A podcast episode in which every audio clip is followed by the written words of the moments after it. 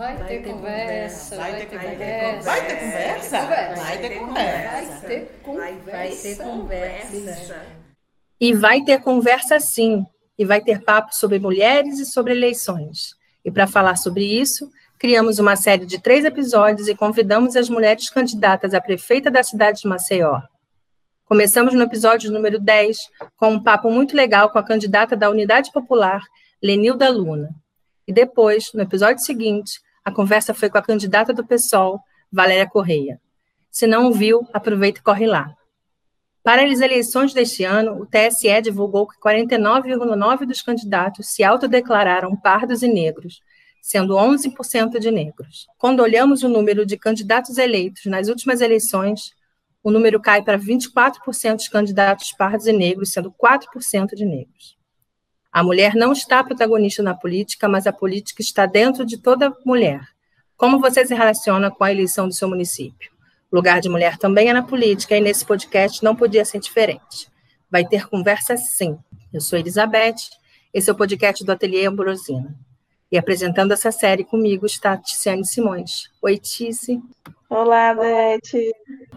A Sal, hoje infelizmente não pôde participar aqui, mas se vocês quiserem saber um pouco mais dessas duas mulheres e parceiras maravilhosas desse podcast, ouçam nosso episódio número 9 sobre Lei Aldir Blanc e cotas raciais.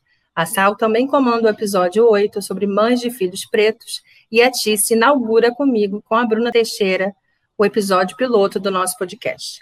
Quem chegou agora, aproveita para maratonar. E hoje, encerramos nossa série de episódios sobre eleições e mulheres, já com vontade de conversar mais. Completando o ciclo de conversas, recebemos a candidata a prefeita de Maceió pelo PCO, Nina Tenório, que além de estar candidata pelo Partido da Causa Operária, é coordenadora do coletivo de mulheres Rosa Luxemburgo e membro da Aliança da Juventude Revolucionária.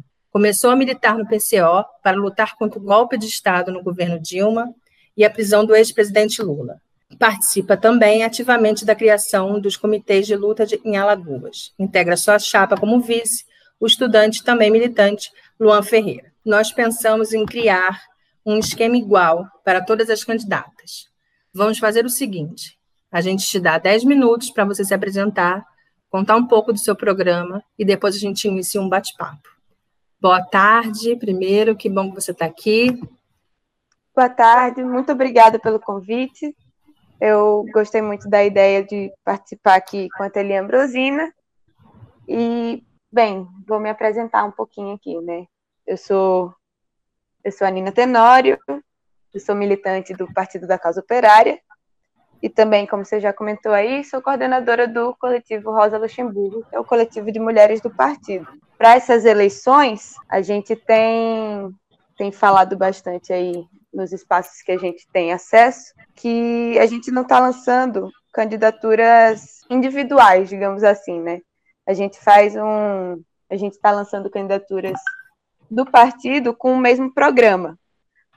É, ou seja, esse programa que eu apresentar aqui, falando da questão das mulheres, principalmente, né, já que eu sou do coletivo de mulheres, mas falando também das questões contra o golpe, contra o Bolsonaro, é, contra essas, essas atrocidades aí que a direita está fazendo com o povo brasileiro, é o, é o programa que a gente vai seguir tenta seguir em todas as nossas candidaturas, né? Com a questão do, do golpe de Estado, a gente viu aí que vários direitos foram sendo cortados da população, é, desde o golpe da presidenta Dilma, isso aí foi se, foi se alastrando, aí foi é, se alongando até os dias de hoje com o governo Bolsonaro, que é o, um cara que a gente vê aí, considera inimigo das mulheres no governo, né? Não só das mulheres, mas inimigos do inimigo dos negros, da, da, da população LGBT e da população pobre em geral. Então, é, a nossa candidatura ela vai no sentido de é, tentar promover uma luta contra o governo Bolsonaro de fato. A gente está fazendo essas campanhas aí nas ruas, fazendo atos, fazendo panfletagem, batendo de porta em porta nos bairros, etc. e tal, com esse programa aí, um programa de luta, não só um programa eleitoral, né? Então, assim, a gente costuma falar que a gente não tem dois programas.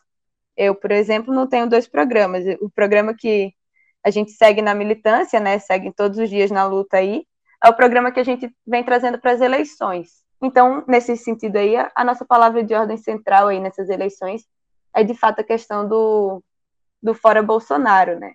Fora Bolsonaro e também com a proposta de, de lançar uma mobilização pela candidatura do Lula em 2022.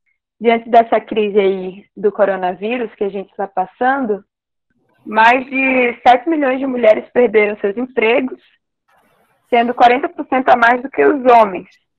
E essas dificuldades aí as mulheres sempre enfrentaram mais dificuldades para se manterem aí no mercado de trabalho do que os homens, né? A gente vê, além da dificuldade de conseguir os empregos ser maior do que a dos homens, também tem a questão da desigualdade salarial, né? Que as mulheres sofrem bastante. Então, assim, o desemprego entre as mulheres durante esse, essa pandemia foi superior ao dos homens, principalmente porque elas são também as que mais possuem empregos informais, né? A gente vê aí no meio das diaristas, das babás, elas não têm que não tem CLT, por exemplo, ou que vendem algum tipo de coisa.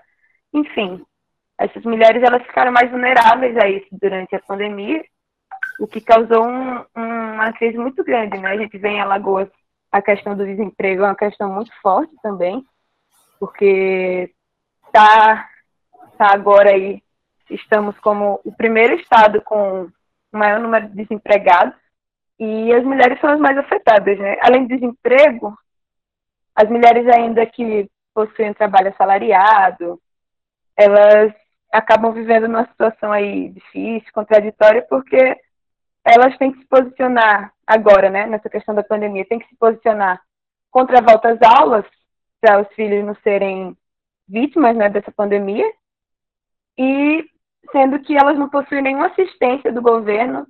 A gente não possui assistência do governo, pelo contrário, Bolsonaro vetou aí o projeto de lei, aquela PL que priorizava as mães que cuidavam sozinhas dos filhos para terem direito aos R$ 1.200 do auxílio emergencial. Ou seja, além delas não terem nenhum suporte, elas ainda estão tá tendo está sendo cortado, né, o que a gente ainda tinha pelo governo Bolsonaro e ainda estão querendo promover mais esse genocídio aí com os, com os nossos filhos, é, querendo voltar às aulas, podendo infectar todas as crianças, os professores, as famílias, enfim.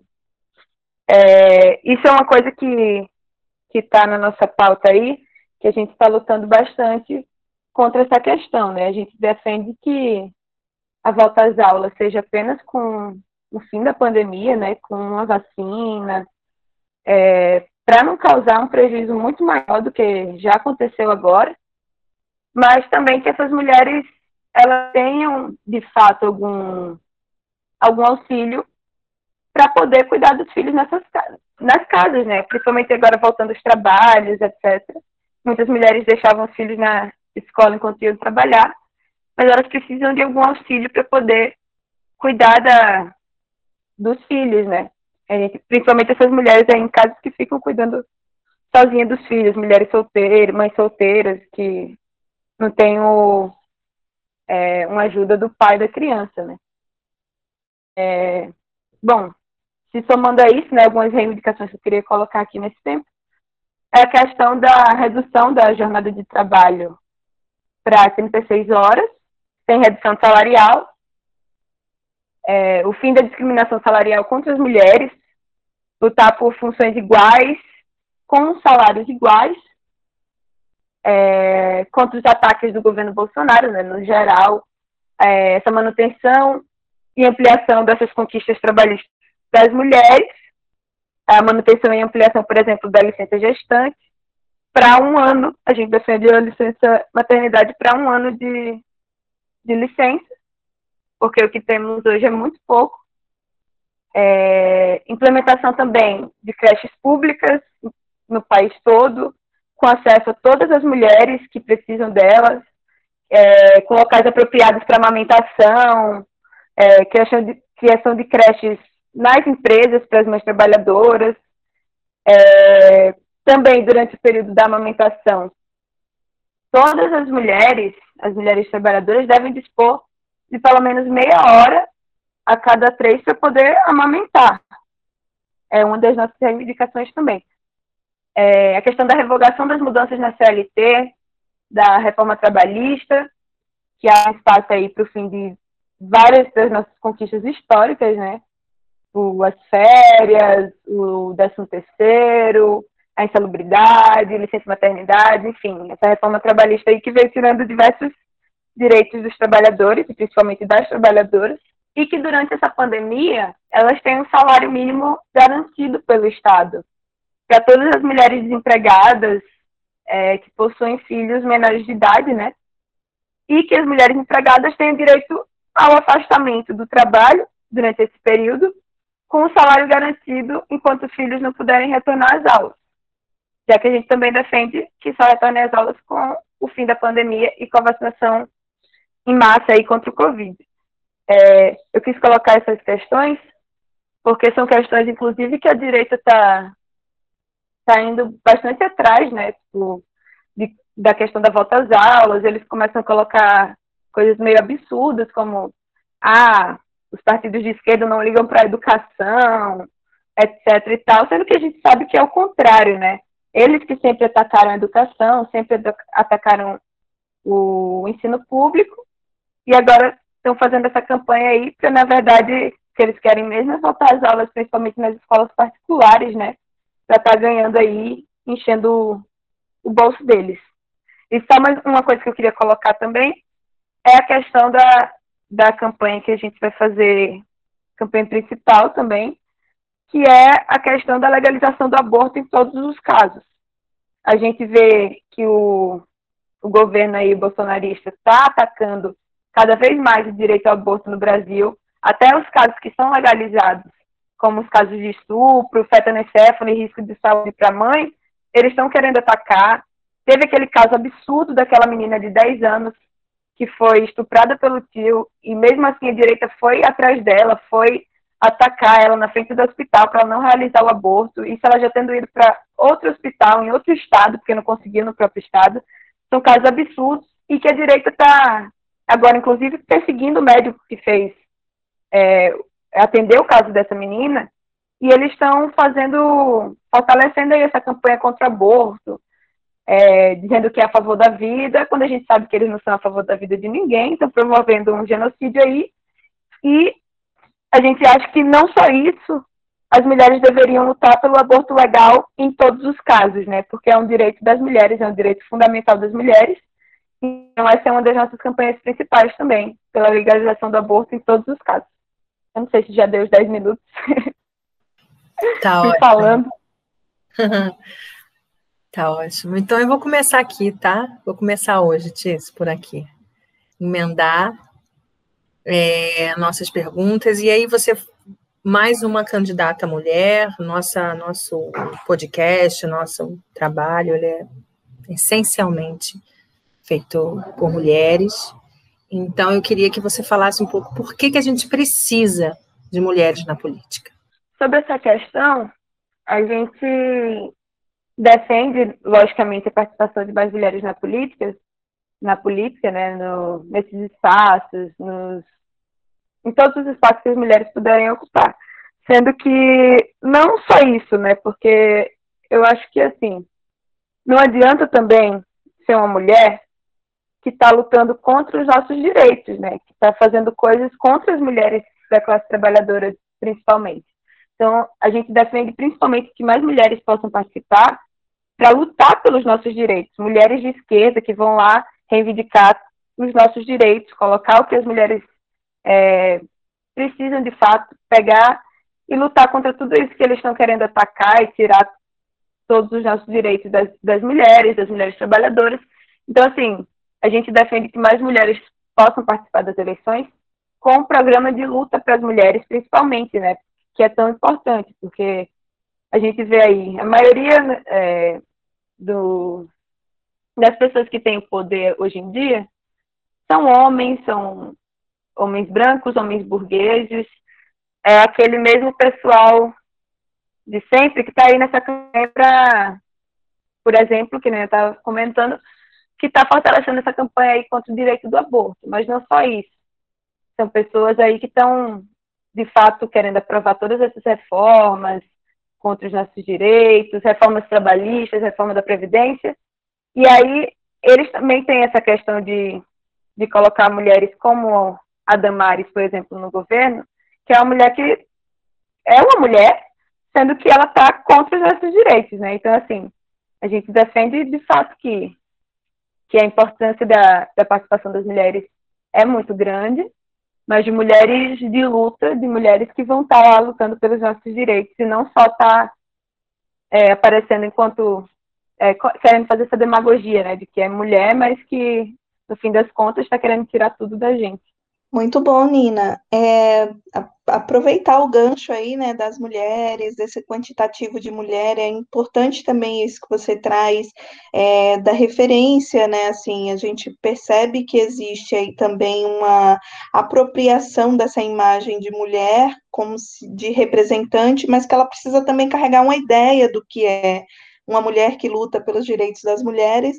Aproveitando esse momento também, eu queria já puxar uma outra pergunta da gente, que é o que você entende de necessário nesse lugar de haver cota. A gente percebeu agora que a cota, tanto para mulher quanto para é, raça e gênero, está sendo contemplada nas eleições.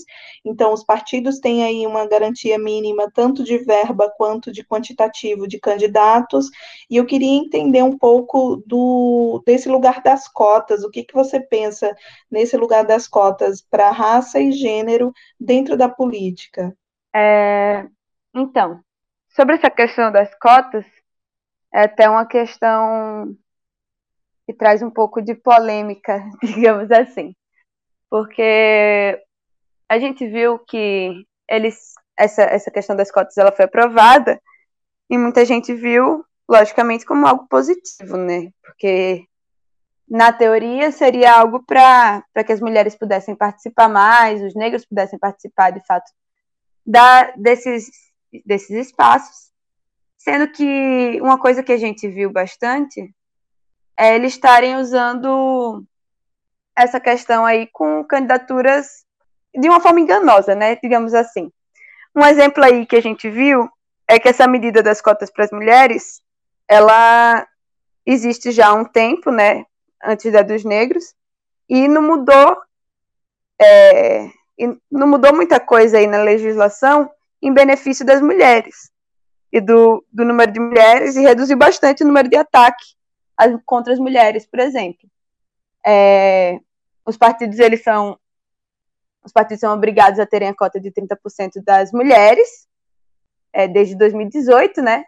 E a situação ela não foi mudando, né? Até porque apenas 15% das vagas foram ocupadas de fato pelas mulheres. O que a gente vê é o seguinte: que a direita ela usa dessas cotas aí para outras coisas, em vez de usar as cotas para uma participação de fato das mulheres, que nem eu comentei, para lutar pelos nossos direitos, ela usa para forjar candidato de, de fachada e abocanhar aí alguns recursos para as campanhas, que nem a gente observou aí em algumas, em várias candidaturas da direita, e ainda usaram para perseguir algumas candidaturas de esquerda, é, por exemplo, nas eleições de 2016, a gente lançou uma candidatura, uma candidatura de uma mulher em Marília, que é o interior de São Paulo. E essa e aí o, o, o, o partido né, foi questionado sobre a questão da cota masculina. É, foi indeferido o registro do, do PCO lá em Marília, e depois de quase um ano da eleição, a Justiça Eleitoral encaminhou um, um inquérito para averiguar é, é, da Polícia Federal, né, pela candidatura como se fosse fictícia e como se fosse uma fraude para beneficiar alguma coisa, enfim. Foi uma perseguição que eles fizeram contra o partido, é, o partido ainda é muito pequeno, né, o PCO, é, a gente não tem muitos recursos, nem nada do tipo, mas a gente sempre teve aí na luta, e eles usaram essa questão da cota feminina para perseguir o, o nosso partido questionando sobre a questão da cota masculina. Então, você vê, até quando tem um negócio que deveria beneficiar nós, é, as mulheres, né, a, a gente a participar mais dessas, da política de fato, eles vêm com o negócio de cota masculina também, para usar isso daí para perseguir o, as nossas candidatas. Então, o que a gente vê é o seguinte: te, teoricamente é uma coisa bem positiva, né? Teoricamente seria uma coisa positiva para as mulheres, mas na prática eles acabam usando para vários outros fins, né? É, a gente também tem, tem falado disso bastante nos episódios, no, no sentido da, do excesso, do, do, uso dessas cotas para candidatos laranja, né? E, e, até falamos, é, do mesmo jeito que você disse, que não adianta ser mulher somente para garantir que seja uma pessoa progressista, também não quer dizer que a cota sozinha, por si só, ela vai garantir que esses candidatos possam ser legitimamente é, recebidos para participar das candidaturas, né? Mas é, tem, uma, tem um percentual de, de enganação, de laranja, mas tem um, outro percentual que até a própria militância negra de mulheres está forçando a barra para entrar e para se candidatar. A gente também vê um aumento de candidaturas mulheres de fato, né? Mesmo que elas não consigam ainda é, no resultado das eleições aumentarem é, de, é, a nossa bancada lá, as candidaturas estão aumentando, né? Isso também a gente também tem que levar um pouco em consideração, assim, nessa junto desse a, a, a cota ela faz essa dá esse recorte que pode ser usado para tudo quanto é jeito, mas que tem uma galera que força a barra aí para para movimentar até os próprios partidos, né? Na sua na sua militância. E aí, é, falando da nossa eleição municipal, é que eu queria que você conversasse um pouco sobre porque a eleição municipal, ela, muitas vezes, ela é bem desvalorizada pela população. As pessoas não dão muita importância, né? Só que ela é a que representa a mudança real, aquela do dia a dia daquela comunidade, né? Então, eu queria que você falasse um pouco é, da importância dessa, dessa eleição para uma cidade garantir pessoas conectadas com, com direitos trabalhistas e com, com valores progressistas, tanto na prefeitura como na Câmara dos Vereadores. Certo. É, com relação a isso, as eleições municipais elas são importantes, de fato. O pessoal não leva muito em consideração, sendo que a gente vê assim que no momento que a gente está vivendo agora, é, as eleições elas estão sendo bastante prejudicadas, né? Também, não só pelo pelo fato de serem eleições municipais, nem nada do tipo, mas pelo momento que a gente está vivendo, principalmente essas eleições estão sendo bem, é, digamos, antidemocráticas, né? A gente vê aí vários casos de já de perseguição política, algumas candidaturas, principalmente de mulheres. A gente vê casos de da galera atacando aí, por exemplo, a minha candidatura, eu sou, eu acho que eu sou, acho não, né? Eu sou a mais jovem. Eu tenho 21 anos, então já vê bastante gente atacar aí, falar, ai, essa menina, o que, que ela sabe o que, que ela tá fazendo, etc e tal, é só uma menina. Enfim, a direita ela tá usando de tudo aí para atacar as candidatas. Eu vi o pessoal falando mal da Lenilda também, em alguns espaços, a direita, né, no caso. E, enfim, eles estão aproveitando disso daí para atacar nossas candidaturas, porque as candidaturas elas estão sendo é, estão sendo lançadas, lógico, candidaturas de mulheres, mas estão sendo muito perseguidas e também estão tendo várias novas medidas durante essas eleições que estão sendo cada vez mais antidemocráticas, né? Você não está podendo fazer. Muitos partidos foram pegos na foram tiveram aquele negócio da cláusula de barreira, né? Não tem mais tempo de televisão. Já tinha muito pouco, né, para os partidos pequenos. Era um negócio assim de segundos com relação a horas de outros candidatos. Mas agora já não tem mais tempo de televisão, já não tem mais espaço para você fazer campanha durante as eleições municipais. E uma coisa que a gente está levando nessas eleições é o seguinte: é importante lançar candidato em todos os lugares, candidaturas de esquerda, candidaturas de trabalhadores, em todos os lugares, é, mas também denunciando isso, né, de que as eleições estão sendo, a gente está vivendo ainda no meio de um golpe de Estado, não adianta a gente fingir que acabou, nem nada do tipo, Bolsonaro ainda é o presidente, várias medidas antidemocráticas estão sendo tomadas, então, assim, a gente não pode fingir que o golpe, o golpe acabou e vamos usar tudo que a gente puder nessas eleições para principalmente denunciar isso, porque o que a gente vê é que a direita ela está controlando os aparatos eleitorais em todos os lugares. A gente está vendo isso em, em vários estados, em várias cidades.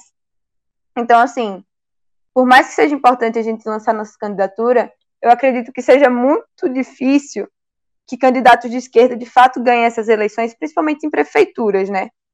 É, prefeituras, prefeituras de capitais. O pessoal não. A direita ela está tomando conta dos, da, do aparato eleitoral e não vai deixar a esquerda ganhar de nenhuma forma. Eles já estão usando várias manobras, eles já têm mais dinheiro para fazer campanha, dinheiro de sei lá de onde que eles tiram, mas eles têm, eles têm várias outras manobras para fazer isso aí, estão fazendo coligações, tem gente que já é aliado aí dos partidos, é, esses partidos maiores que tiveram envolvidos com golpe, como PSDB, também tem bastante candidato a gente vê em Maceió o Davi Davino, por exemplo, aliadíssimo com Bolsonaro, vários candidatos aí de direita. Então, assim, eu acho que é muito importante que a gente lance candidatura nessas eleições, é, não com muita ilusão de que a gente vá de fato ganhar, porque o que a gente queria é, era de fato mudar a situação da não só de Maceió, né, mas do Brasil como um todo, que está sofrendo bastante aí com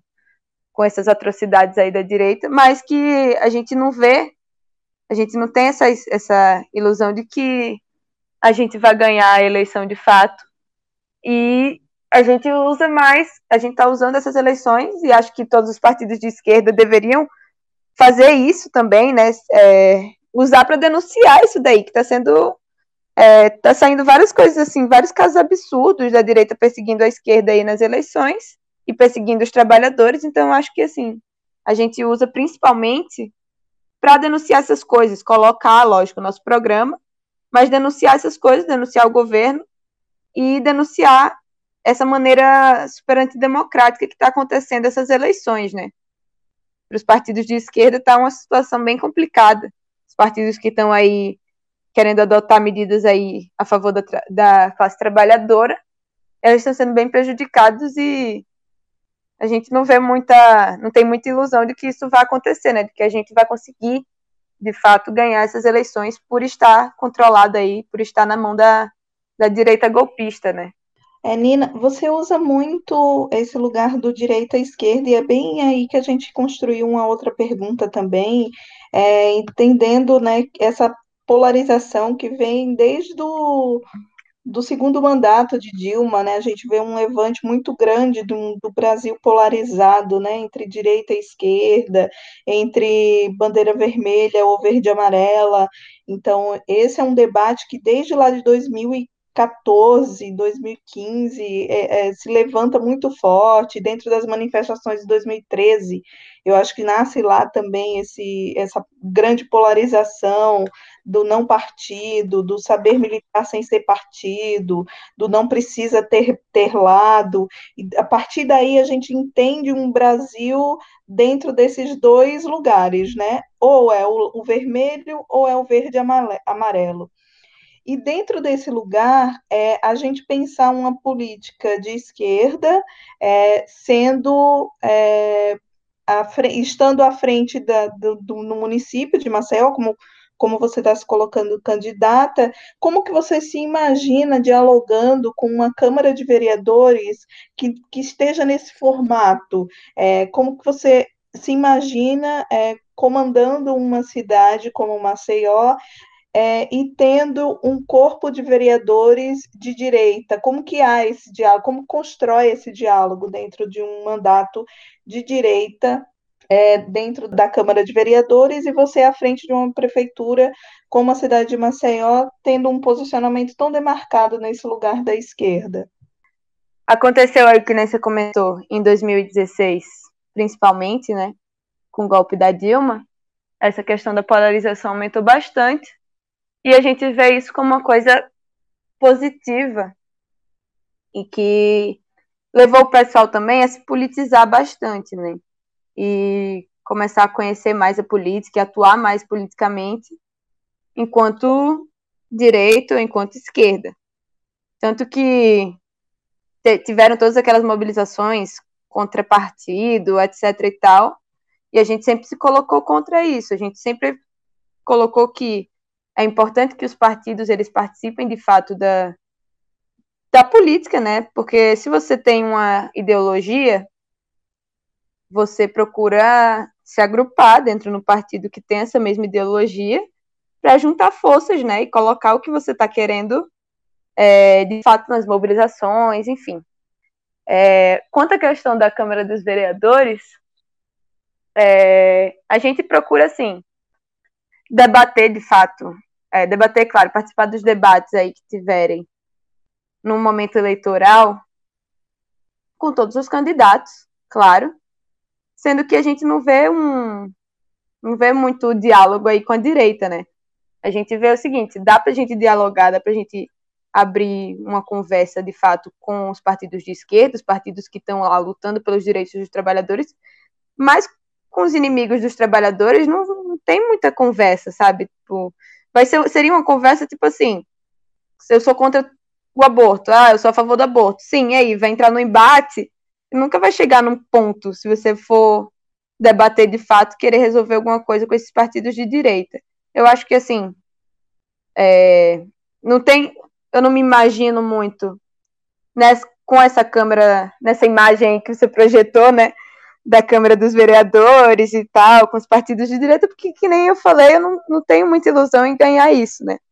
Mas, por exemplo, nos debates e nos espaços que a gente tem em relação com os partidos de direita, a, a conversa é bem pouca, porque eles defendem exatamente tudo em que a gente é contra, né? Eles defendem tudo contra os direitos dos trabalhadores, eles defendem uma série de ataques aí ferrenhos é, contra a população.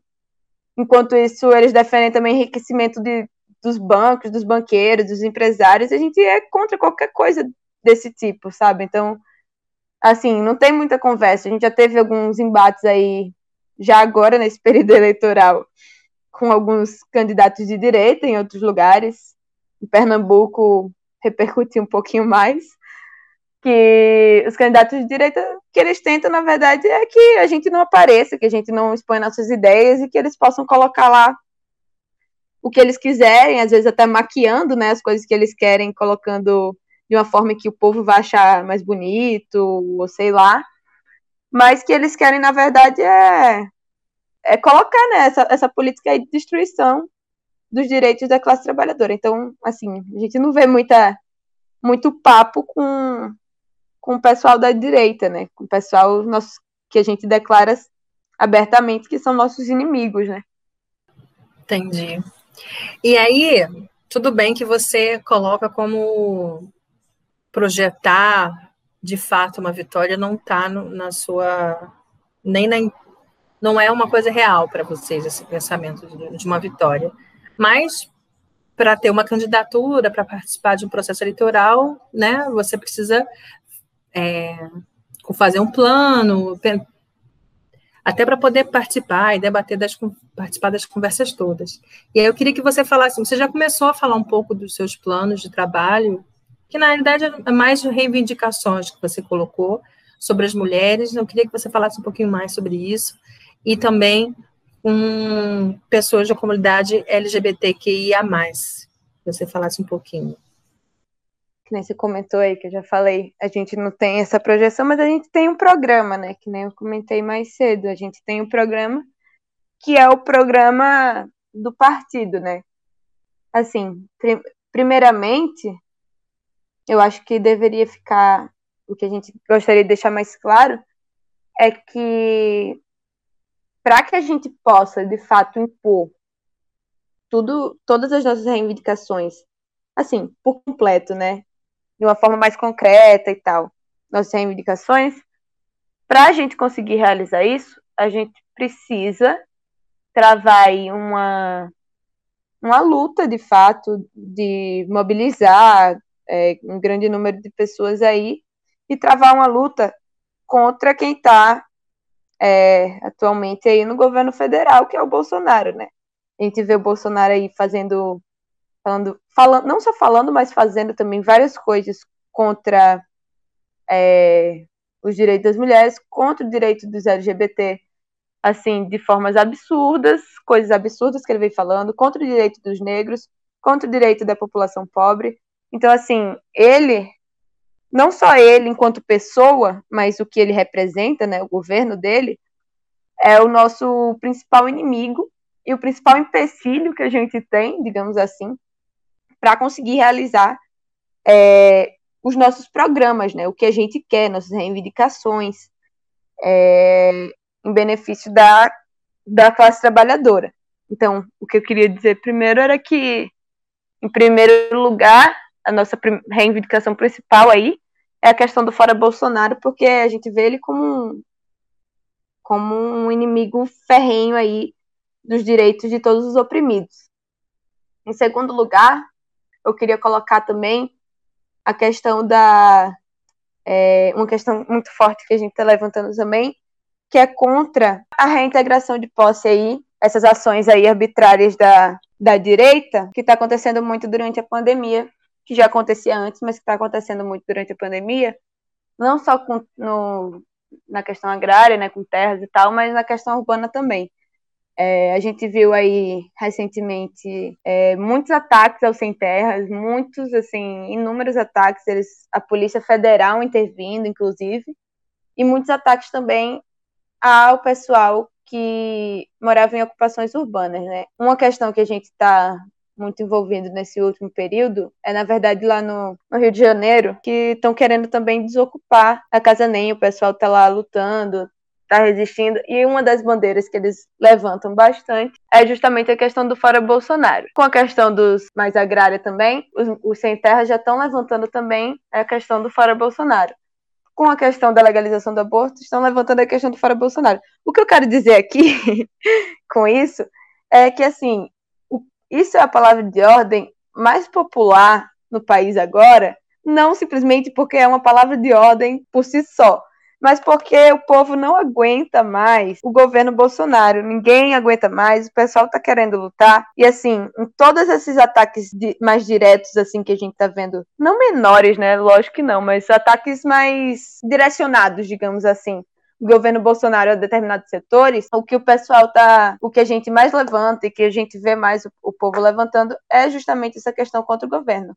Lógico que contra a questão é, direcionada, né, por exemplo, contra a reivindicação de posse, etc e tal, da polícia, sabendo quem são os culpados, né, apontando o dedo para os culpados aí. Outra questão que eu queria colocar também é a questão da proteção da maternidade, contra a privatização do SUS, ou contra a extinção do SUS, né, que, que eles estão querendo promover aí, e pela proteção da maternidade. Eu falo isso porque quase duas mil mulheres, elas morrem por ano aí no Brasil por causa de por causas relacionadas aí, ou agravadas à, à gravidez, né?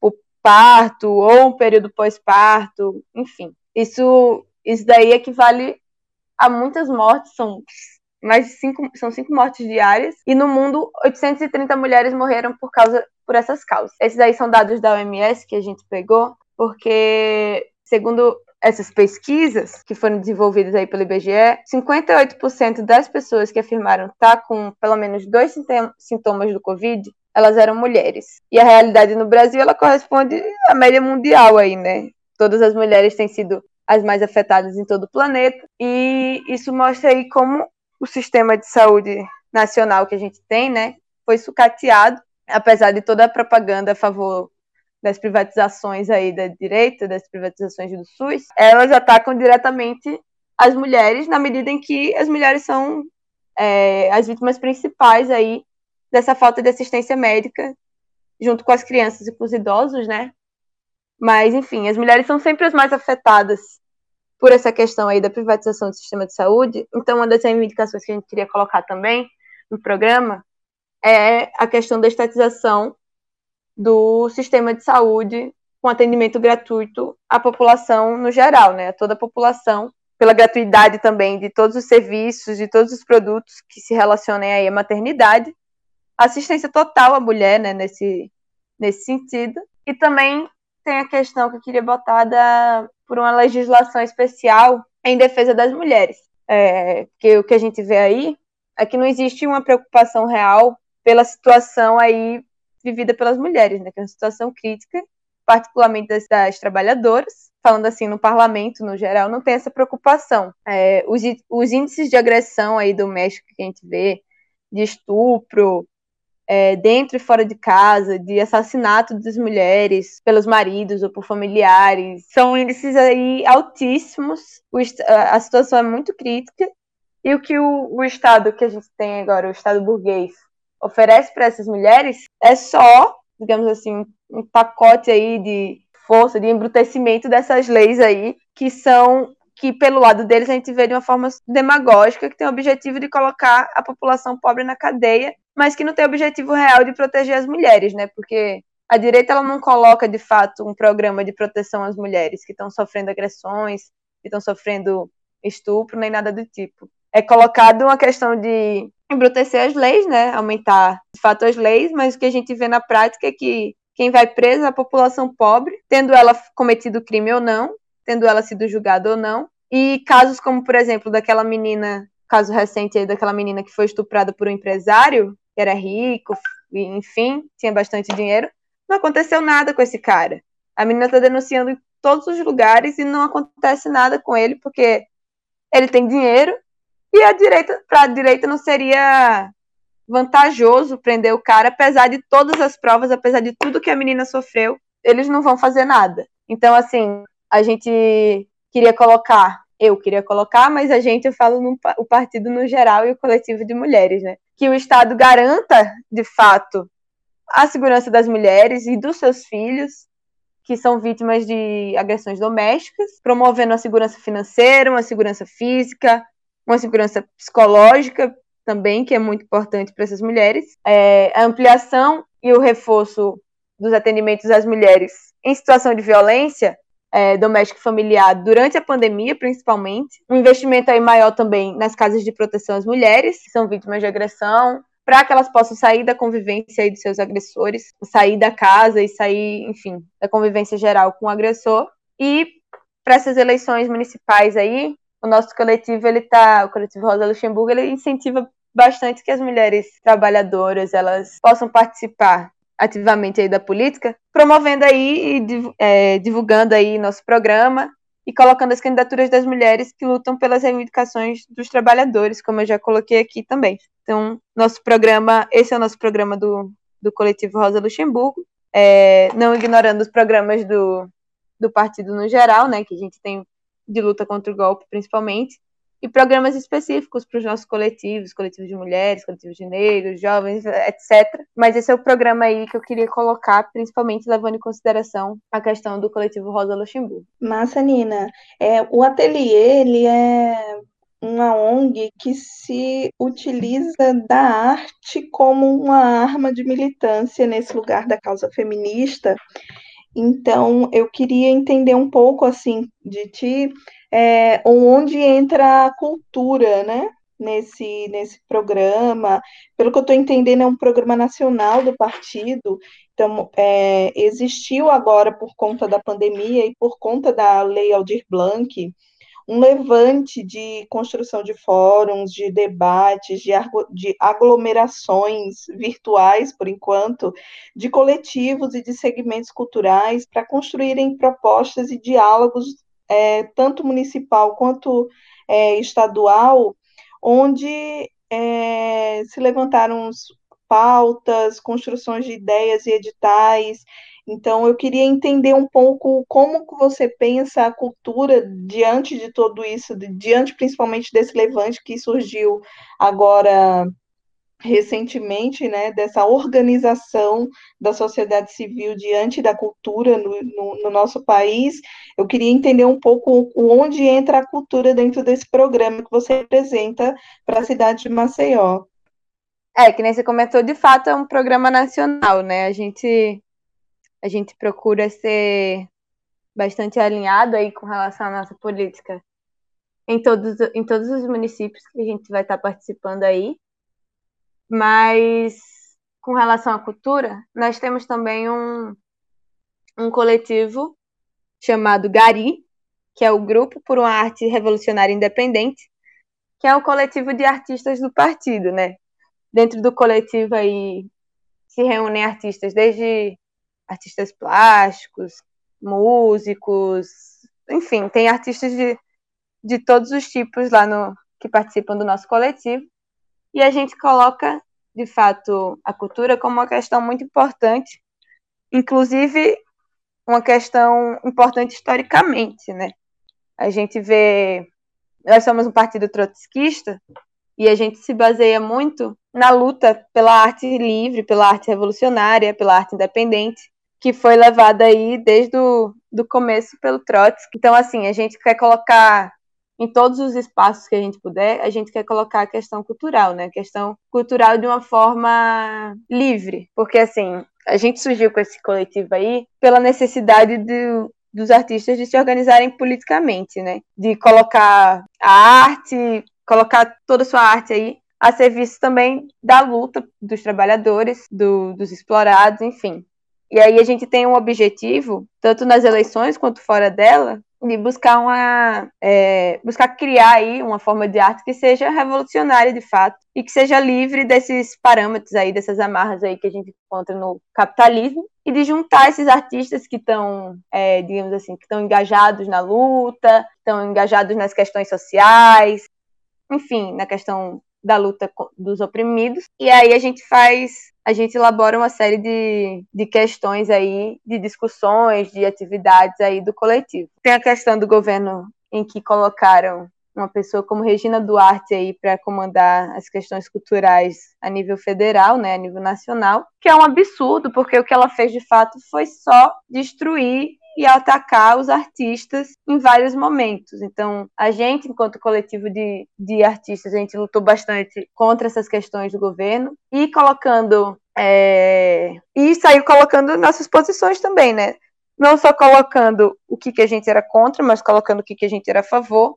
A gente não é a favor da censura aí de nenhum jeito, de nenhum, por nenhum motivo. Tudo bem, a gente pode discordar da arte do cara, falar que é, sei lá, que não gostou, ou coisa do tipo, da arte de algum outro alguma outra pessoa, não pode discordar da arte dos artistas, mas a gente não procura, a gente procura não censurar a arte de nenhum de ninguém, né? Acho que a arte deveria ser algo livre, que todo mundo deveria se manifestar do jeito que, que entende, que entende a arte, que sente a arte, enfim. E a gente acha que outra coisa aí também é que os artistas eles não devem fechar os olhos aí para as mazelas que a gente está vivendo, né? As mazelas do mundo e as coisas que a gente está vivendo e que a gente que deve deixar fluir aí a dor e a revolta popular, a, a revolta profunda aí que a gente está vivendo. Então, nosso coletivo ele defende, logicamente defende todas as reivindicações que forem a favor da arte, de fato, de uma arte livre e defende que os, os próprios artistas eles se organizem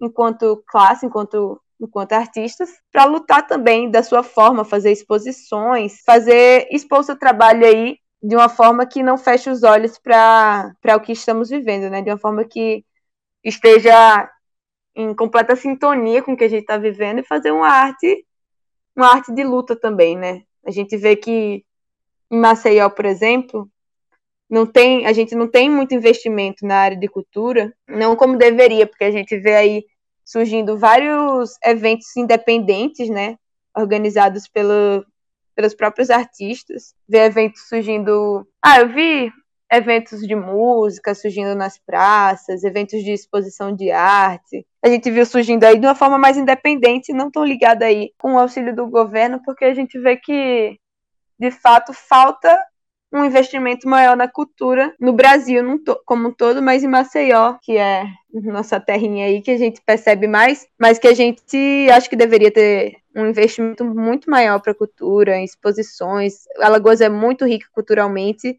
e não é aproveitado a riqueza cultural de, do nosso estado, né? Legal.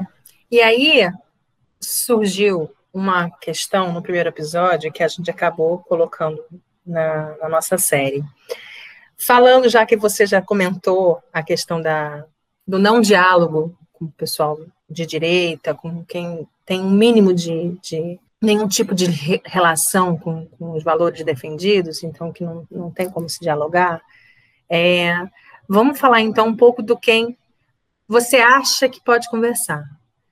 Se você acha que pode conversar com a esquerda, como é que é essa conversa entre partidos de esquerda e pessoas que você, que a gente acredita que tem os valores base na questão da luta de classes, na luta dos direitos trabalhistas. Então, eu queria, a pergunta que surgiu foi, e a criação de uma frente ampla de esquerda, Maceió, é possível? Assim, eu não diria que seria possível uma questão de uma frente ampla, amplíssima, que nem a gente está vendo aí é, acontecendo em vários lugares. O que, que eu quero falar com isso?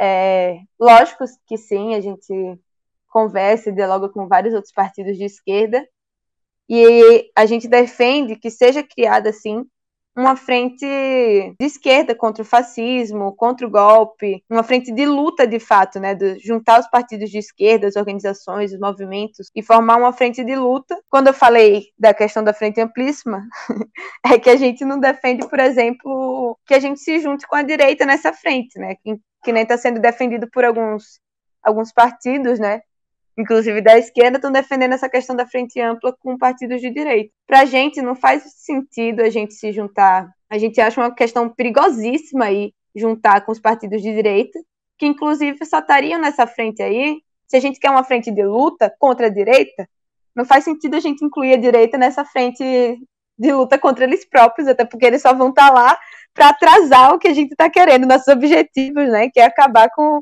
com o que eles estão fazendo. Então, assim, o que a gente defende é uma frente, sim, juntar os partidos que queiram lutar contra o golpe, os partidos de esquerda que querem lutar em defesa dos trabalhadores, contra o fascismo, pelo fora Bolsonaro, e fazer uma frente de luta para, sei lá, mobilizar bastante gente e colocar nossas reivindicações e reivindicações dos trabalhadores, né? Mas sem nenhuma ligação aí com os partidos de direita, por exemplo. É, até assim, o que a, talvez eu não tenha deixado claro na pergunta, e é até o que a gente defende aqui muito, eu pessoalmente, uma frente ampla de esquerda mesmo. Então, é, não é essa amplíssima também que. Mas, assim, queria ouvir um pouquinho de vocês, já que você fala tanto da questão do, do diálogo, é, do, do, possível diálogo entre partidos de esquerda, que, que muitas vezes a gente também vê aqui não acontecendo né, no país. Mas legal, acho que acho que você respondeu bem assim a questão de, de topa conversar, mas desde que não seja essa, essa frente ampla, também tem as suas fronteiras, né? Que tem os seus limites. Tice está contemplada? Quer falar alguma coisa? Não, estou contempladíssima, Beth. Eu acho que super isso mesmo. Assim, o debate está super gostoso de acompanhar.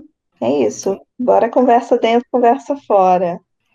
No Conversa Fora, cada participante conta uma situação, dá um exemplo, um fato que tenha rolado recentemente, que tem alguma ligação com o tema ou não, e que ache péssimo, que não concorde, que precisa ser denunciado ou problematizado. É conversa foríssima e tal.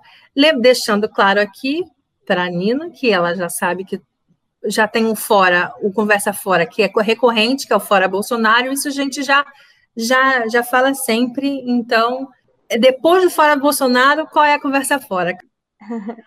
ah, uma coisa que eu acho que é uma conversa bem fora, que está relacionada ao tema aí que a gente falou, é justamente a questão da frente ampla. Eu acho que é conversa foríssima. A gente fazer essa frente com a direita é uma coisa que a gente está vendo aí, que está acontecendo essa, essa semana, a gente viu bastante coisa, e esse mês como um todo, a questão de alguns partidos de, de esquerda de estarem querendo se juntar com partidos da direita como uma forma de derrotar o Bolsonaro.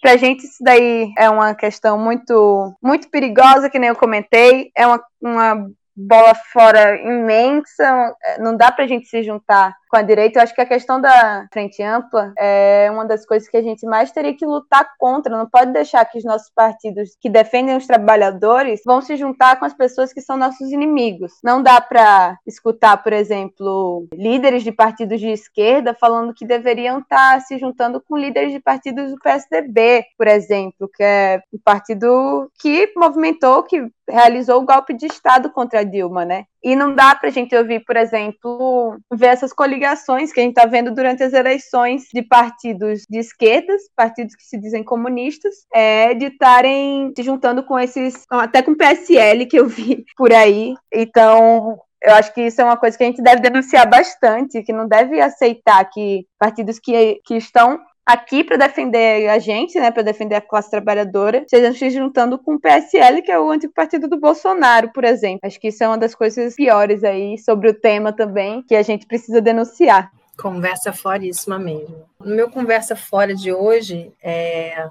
eu ampliei um pouquinho não tem muito a ver com o nosso tema de eleição especificamente, mas tudo tem. Eu acho que a gente tem que ficar lembrando sempre, lembrar sempre da coisa do, do Covid e da, dessa flexibilização. Eu acho que é uma conversa foríssima as pessoas acharem que o Covid acabou e que pode sair para onde quiser e que não precisa usar máscara e que é melhor pegar logo. Cada hora você escuta um discurso. Eu, assim, a gente continua com uma média de 658 pessoas morrendo por dia no país. A vacina ainda não existe. Falta muito ainda para essa vacina chegar. Eu acho que uma coisa são as pessoas que são obrigadas a sair, os trabalhadores, pessoas que realmente já não deram mais conta de ficar em casa. Isso a gente precisa respeitar. Mas quem puder, quem for sair, que continue usando máscara, que não vá para uma aglomeração, está com muita saudade do amigo, vai para uma coisa ao ar livre, não se enfia dentro de um inferninho fechado, ou vai para um botequim que seja apertado, ou vai para uma rave. É um negócio assustador. E, para mim, a conversa é foríssima. As pessoas, a flexibilização, assim, completamente descoordenada. Vai, Tem tudo a ver com a minha conversa fora, Beth, ó. Minha conversa fora, a Nina já até citou aqui também na fala dela, que é a volta às aulas, ó. Eu, assim, eu tenho dois adolescentes em casa, tenho um enteado de 15 e uma filha de 17 anos que está em casa louca, desesperada, estudando para o Enem, né? Porque vai ser uma prova super complicada esse ano, principalmente para alunos de escola pública, que é o caso dela. Então, mas ainda assim, ainda entendendo a necessidade, de falar tá, agora até inclusive como um estudante que sou da Universidade Federal de Alagoas, então, entendo a nossa necessidade enquanto alunos de, de, de, de não quebrar esse vínculo né, com a universidade ou com as nossas escolas e os nossos professores. Mas aí eu me lembro lá do começo da, da pandemia, com, quando a gente ouvia os discursos, né? E que a gente tinha muito medo de chegar naquele nível que mostrava na Itália, que mostrava os caixões, que mostrava o tanto de cova, que aqui a gente parecia que ia correr atrás para não, não acontecer aquilo, que era o fim do mundo. E hoje, como o Beth coloca, a gente já está habituado ao fim do mundo. Então, quando a gente saiu da faixa, a gente passou, eu acho, quase quatro meses com mil pessoas morrendo por dia, com mais de mil pessoas morrendo por dia.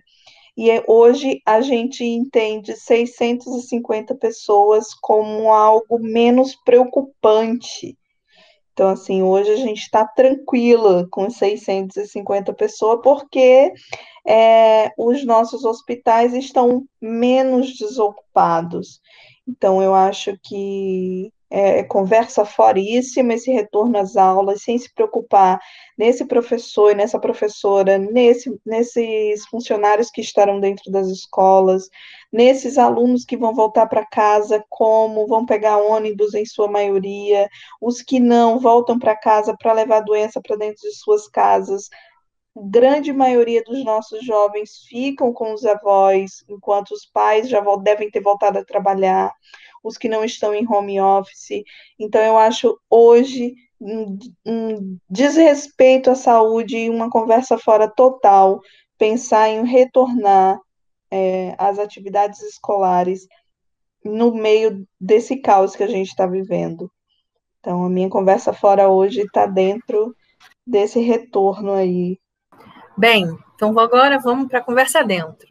A conversa dentro é isso. Cada participante fala alguma situação, um exemplo, um fato que tenha rolado recentemente, que tenha alguma ligação com o tema ou não, e que mereça ser celebrado.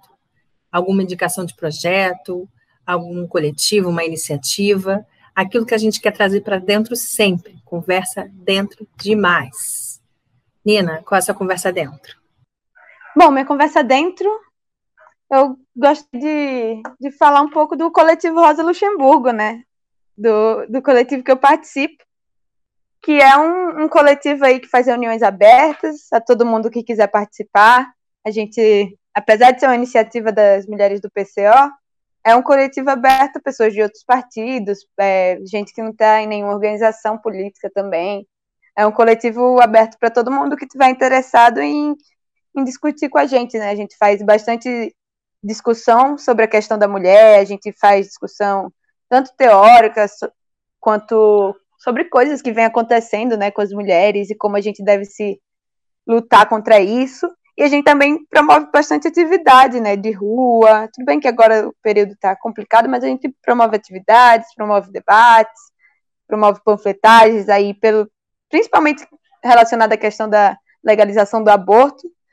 E então isso é uma das coisas que eu queria colocar aí no, no Conversa Dentro, convidar também a quem quiser participar do coletivo, pode entrar em contato pelas redes e tal.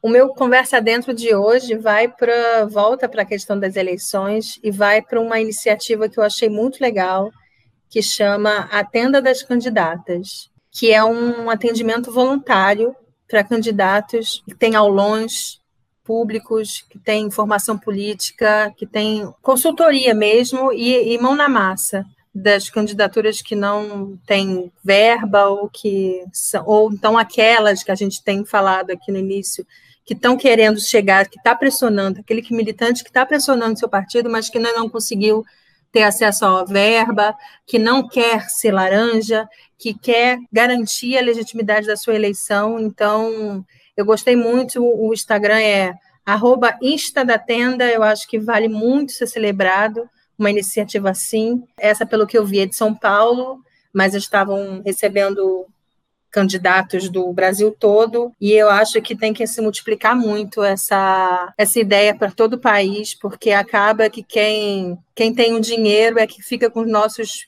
grandes profissionais trabalhando nas suas campanhas, enquanto quem não tem dinheiro é, não tem é, mesmo nem quem recorrer. Então, acho que essas, essas ações deviam se multiplicar pelo, pelo país. Conversa dentro para mim.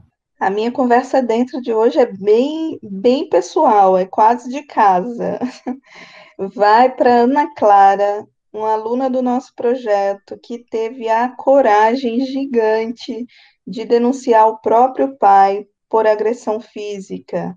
Então, eu acho que enquanto a gente vê um país silenciado, com taxas enormes de feminicídio e de agressões diárias às mulheres, a gente perceber que uma adolescente de 15 anos consegue ter voz diante de uma agressão, consegue denunciar, abrir um BO contra o próprio pai, é, diante de um, um momento de brutalidade absurda pelo qual ela passou.